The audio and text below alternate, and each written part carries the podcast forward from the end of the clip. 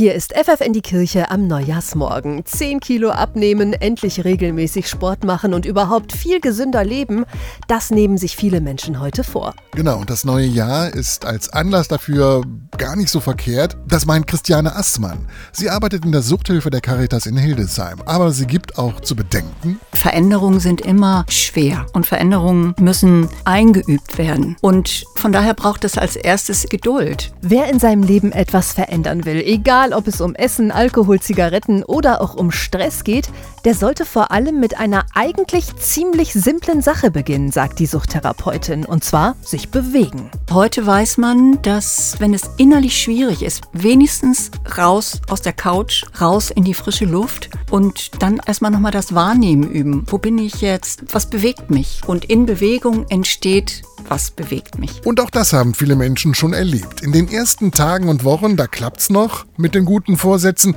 aber irgendwann fällt man dann doch zurück in den alten Trott. Viele denken dann, ah, ich bin zu blöd, aber Ziele, die nicht erreicht werden, die müssen nochmal überprüft werden. Ist das, was ich mir vorgenommen habe, eigentlich zu hoch? Es geht nicht darum, Rekorde zu brechen und wenn man anfängt, in Bewegung zu kommen, da muss ich nicht morgen gleich Marathon laufen. Also regelmäßig kleine Schritte machen und Gewohnheiten nach und nach verändern, das verspricht den meisten Erfolg, sagt Christiane Assmann. Und noch etwas hilft, den Weg mit anderen zusammengehen. Sei es, dass man im Freundeskreis sich vornimmt, wir werden das gemeinsam angehen, sei es, dass man irgendwie eine Selbsthilfegruppe aufsucht, dass man sich Unterstützung drumherum sucht und nicht sich den Stress zu machen, das irgendwie alles alleine machen zu müssen. Und auch die Caritas Beratungsstellen unterstützen euch dabei überall in Niedersachsen.